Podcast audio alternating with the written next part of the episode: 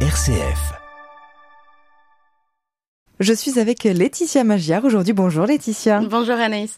Laetitia, pour rappel, vous êtes notre chroniqueuse culinaire chez RCF Lyon, spécialisée en histoire de la gastronomie. Vous êtes une ex-chef pâtissière et aujourd'hui, vous nous parlez d'une quasi-spécialité lyonnaise, le pâté croûte. D'où il vient ce pâté croûte? Oui, alors le pâté en croûte, et je vous expliquerai après quelle est la différence. Le pâté en croûte, on le retrouve déjà dans les rues de Paris au Moyen Âge. On parlait de pâtisserie à la viande ou au poisson. Pourquoi? Parce que qui faisait des pâtes, c'était les pâtissiers. Les cuisiniers ne faisaient pas ça. On les retrouvait dans la rue en forme de petits pains. La pâte n'était pas destinée à être euh, mangée et à être comestible. L'idée, c'était plutôt de la conserver en durée et aussi au niveau des saveurs, évidemment, de concentrer ces saveurs. Donc, on les retrouve déjà dès le Moyen Âge et vraiment dans toute la France et non pas qu'à Lyon. Par contre, c'est ce nom qui est très spécifique. Ici, dans la région, on a tendance à l'appeler pâté croûte.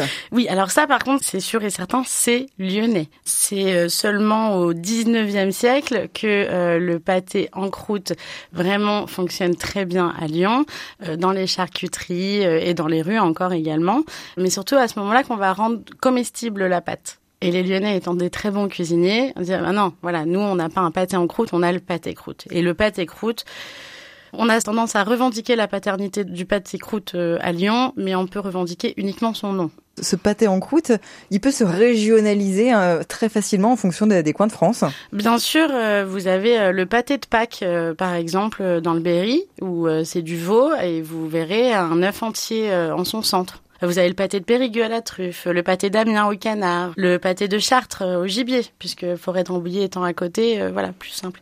Effectivement, celui de Lyon, euh, chez nous, est indémodable et s'il n'y a pas de foie gras dedans, on est déçu. Ce pâté croûte, évidemment, on le déguste, on l'apprécie, mais on peut aussi le regarder, puisqu'il est apprécié même en peinture.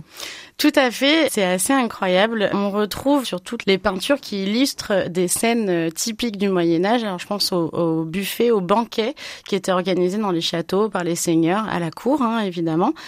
Et on retrouve déjà ces pâtes croûtes où encore à l'époque la pâte n'était pas comestible, notamment sur les tableaux du Moyen Âge où on voit souvent des tentures rouges au-dessus des tables, des grands rideaux.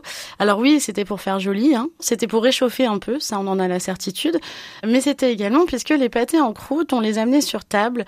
Après cuisson, on allait enfermer dans le pâté des petits oiseaux vivants. C'était assez impressionnant, on était dans le spectacle hein, vraiment à cette époque.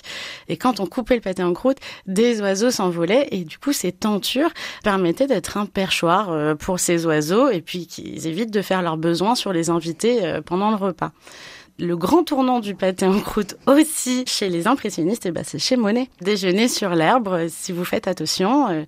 Donc c'est 1860 et quelques, si je dis pas de bêtises. Sur la nappe, il y a un pâté croûte sur la table.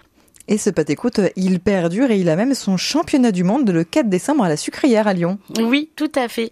Championnat du monde de pâté croûte, qui l'aurait cru Bah oui, ça existe depuis 2009, organisé par la confrérie du pâté croûte, évidemment, qui regroupe quand même euh, beaucoup de membres euh, traditionnels de Lyon, je pense aux toques blanches, euh, ce genre de choses. Mais ça regroupe plein de professionnels de la restauration et des amoureux. J'adore la devise. Oni soit celui qui, sans pâté croûte, prétend tenir une table loyale. Qui n'a pas de pâté croûte n'a qu'à bien se tenir pour inviter. Chaque année, c'est 300 professionnels de la restauration qui s'affrontent en présélection et le 4 décembre, plus que 12 chefs devant 30 euh, membres du jury. Dont des pâtissiers. Dont des pâtissiers. Euh, fierté absolue quand Pierre Hermel l'année dernière était présent dans le jury et, et un membre d'honneur. Donc euh, c'est bien, c'est la tradition, elle est encore là, mais ça peut être aussi des directeurs de palace, des journalistes. Je rêverais de faire partie de ce jury. L'appel est lancé. Qu'est-ce qu'il faut alors pour faire un, un bon pâté croûte, Laetitia? Eh ben, un bon pâté croûte, euh, c'est onéreux. On va se le dire. Un bon pâté croûte, euh, c'est euh, une multitude d'ingrédients qui vont fonctionner et faire une magie ensemble.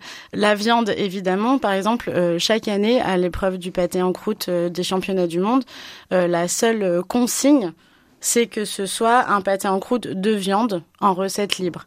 J'ai pu voir que sur ces deux dernières années, la truffe était interdite, certainement parce que trop fort et qu'on veut aller chercher plus de subtilité. Alors euh, moi j'en ai vu euh, boudin noir euh, pistache, à la caille, poulet citron si on ne veut pas de porc dedans par exemple.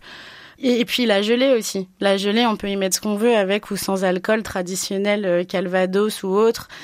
C'est infini. Il y a autant de pâté croûte que de cuisiniers euh, à la maison et professionnels. C'est long à faire à la maison quand même. C'est très long et même pour un cuisinier, c'est très long. Il faut savoir qu'il y a à peu près quatre jours pour faire un, un pâté croûte. Euh, entre l'assaisonnement des viandes, la macération de la viande, puis ensuite la cuisson, puis ensuite euh, la pâte et puis D'où le prix forcément d'un pâté voilà. Donc hein. c'est ça. Il faut voir à travers le prix d'un pâté croûte des heures et des heures de travail pour les, les gens qui les, les vendent. C'est aussi pour ça que ça a son prix et son tarif.